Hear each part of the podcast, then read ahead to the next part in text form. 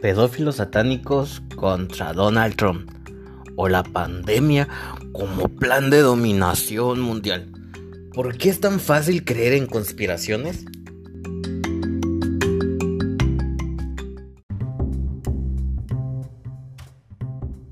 Hey, hola, ¿cómo estás? Me da mucho gusto poder saludarte el día de hoy en este podcast donde vamos a hablar del análisis del psicólogo español Miguel Nogueras que explica por qué los seres humanos tendemos a albergar creencias infundadas y por qué nadie está salvo de tragarse una teoría de la conspiración si se dan las condiciones adecuadas.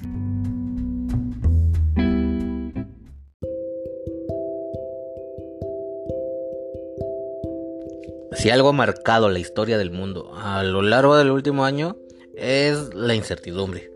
Cuando el mundo empezaba a afrontar la grave crisis ecológica que aún amenaza a nuestro planeta, ¡pum! estalló una pandemia global sin precedentes que vuelve la realidad humana de un inquietante tono distópico y suma al mundo en un caos de enfermedad, muertes y desconcierto político a nivel mundial.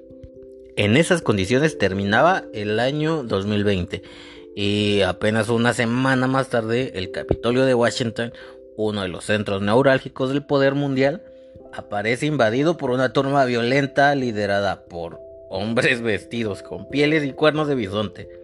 La palabra incertidumbre empezaba a quedarse corta. Y es que la incertidumbre es una gran enemiga del pensamiento lógico y a veces logra doblegarlo, volviéndolo disfuncional. Ese es el origen psicológico de los bulos, del pensamiento conspiranoico y de las creencias falsas. Otro de los fenómenos masivos que hemos visto aflorar profusamente a lo largo de estos últimos meses.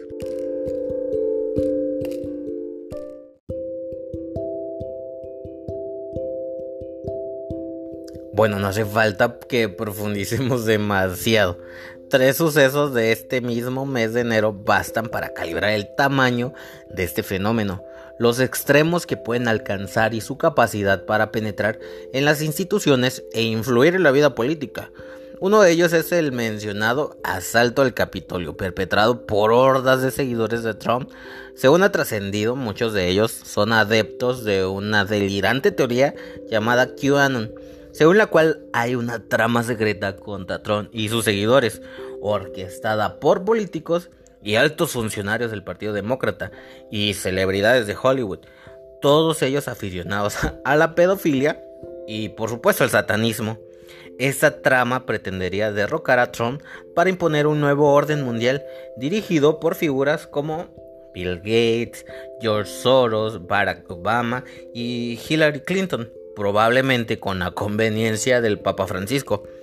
Pocos días después tenía lugar otro hecho preocupante, más limitado en su alcance, pero igualmente sintomático de la permeabilidad de las instituciones a este tipo de pensamiento conspirativo.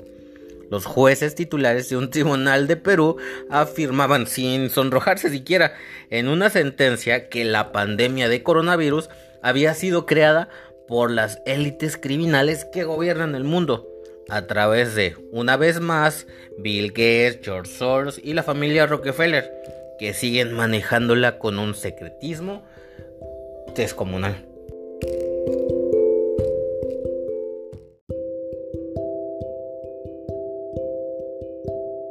Bueno, y como ejemplo del grado de distorsión de la realidad que puede alcanzar el pensamiento conspirativo, eh, nos toca recordar el caso de la mujer española que afirmó en las redes sociales que la nieve que estaba cayendo en España durante los días 8 y 9 de enero era en realidad plástico. Nos siguen engañando, afirmaba la mujer en un video que se volvió viral en las redes sociales, ya lo has de haber visto. Para que profundicemos en el fenómeno de la masiva proliferación de bulos y de la llamativa cantidad de personas dispuestas a creer en ellos, el psicólogo, divulgador científico y profesor Ramón Nogueras escribió el libro ¿Por qué creemos en mierdas? Eh, hay que dispensar un poquito el título. Publicado eh, recién en el 2020, en el que desentraña el mecanismo psicológico que nos hace proclives a aceptar teorías no contrastadas y en ocasiones claramente incompatibles con la realidad.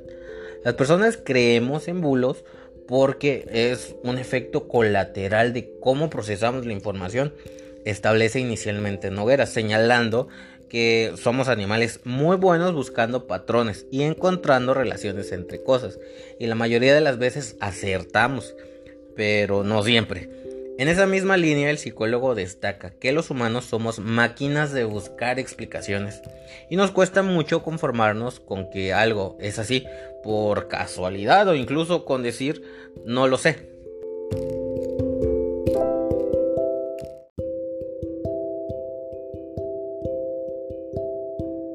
Bueno, por si te lo estabas preguntando, porque sí, te lo estabas preguntando, no existe un perfil de persona especialmente proclive a creer en conspiraciones, en teorías infundadas o en noticias falsas.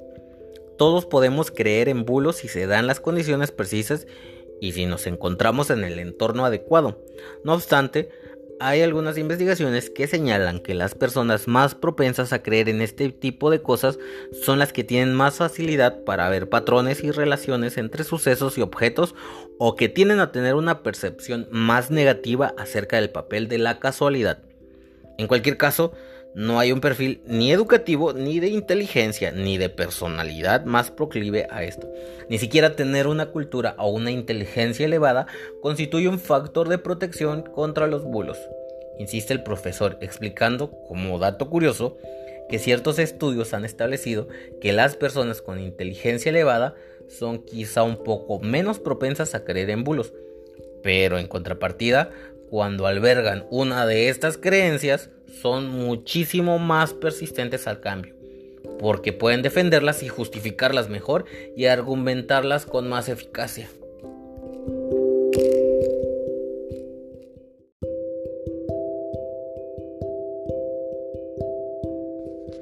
El pensamiento conspirativo tiene dos beneficios fundamentales, dos gratificaciones psicológicas básicas que lo refuerzan y lo fomentan. Uno de ellos es sentirse que se pertenece a una especie de élite que está en posesión de un conocimiento que los demás no tienen. A ese respecto, resultan significativos a juicios de este psicólogo los adjetivos que se utilizan para referirse a quienes no compartimos sus conspiranoias durmientes, ovejas, atontados, aborregados, cómplices de las mafias. El otro beneficio de esta manera de pensar es que proporciona explicaciones simples a fenómenos aparentemente complejos. Los humanos tenemos tendencia a pensar que un fenómeno muy grande tiene que tener explicaciones muy grandes, detalla el psicólogo. Por ejemplo, cuando matan a Kennedy, es muy difícil de aceptar simplemente que un loco tomó un fusil, se subió a un montículo y le pegó un tiro. Para un conspiranoico automáticamente está claro que tiene que haber una gran conspiración detrás. Con la pandemia pasa un poco igual.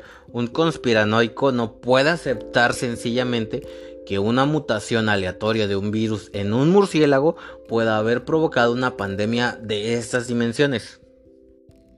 Toda teoría conspirativa sobre el supuesto origen intencionado del COVID-19 se cae por su propio peso, ya que si se piensa bien, no tiene ningún sentido diseñar un arma que tiene tantas posibilidades de volverse en contra. La clave de estas teorías está en cualquier caso en el confort psicológico que produce reducir la incertidumbre y la ansiedad asociada a ella el mundo es un lugar muy incierto y nosotros siempre buscamos reducir esa incertidumbre.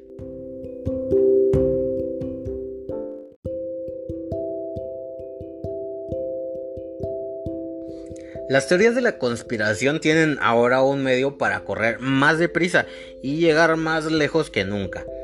Pero en realidad este tipo de cosas son tan viejas como la propia civilización. Difundir mentiras es una actividad ancestral. La diferencia fundamental la sitúa este divulgador científico en que la velocidad que las nuevas tecnologías imprimen al flujo de la información plantea una dificultad adicional a la hora de contrastar la veracidad de esa información. las teorías de la conspiración hoy en día corren más deprisa que nunca. Antes corrían tan deprisa como el mensajero que los llevaba, pero no más. Incluso la penetración de informaciones falsas o distorsionadas en la esfera de las instituciones del poder son algo largamente conocido en la historia. Hay muchísimos ejemplos de cómo los gobiernos de un signo y de otro han utilizado bulos y teorías de la conspiración para señalar a determinadas minorías, a sus enemigos o a quien sea. Esto no es nuevo, lo único nuevo es el aparato tecnológico que incrementa la velocidad y el alcance de la difusión. Ni siquiera somos más crédulos, ni, hemos, ni menos crédulos que antes, ni somos más listos ni más tontos.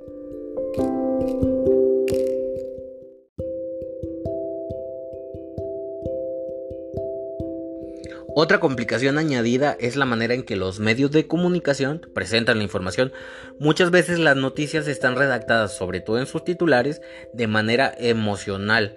Muchos contenidos noticiosos se diseñan para generar una reacción emocional que dificulta el procesamiento reflexivo de la información.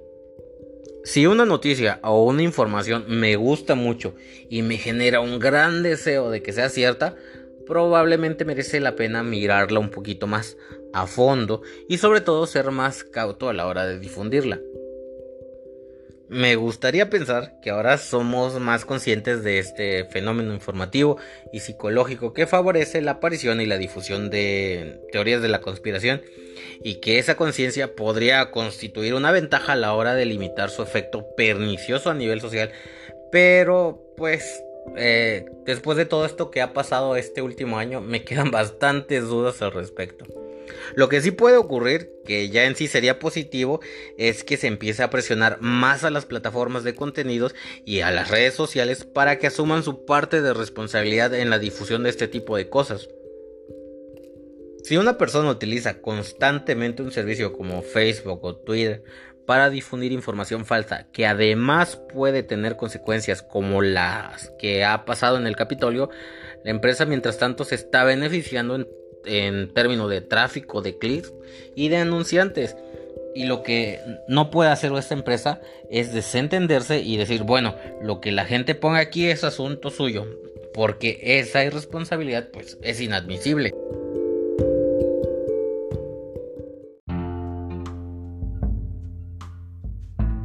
Saber sobre estas cosas te puede hacer un poquito más cauto, pero siempre vas a sentir ese tirón que te dice, esto tiene que ser verdad porque me gusta. Eso es muy humano y no va a desaparecer nunca.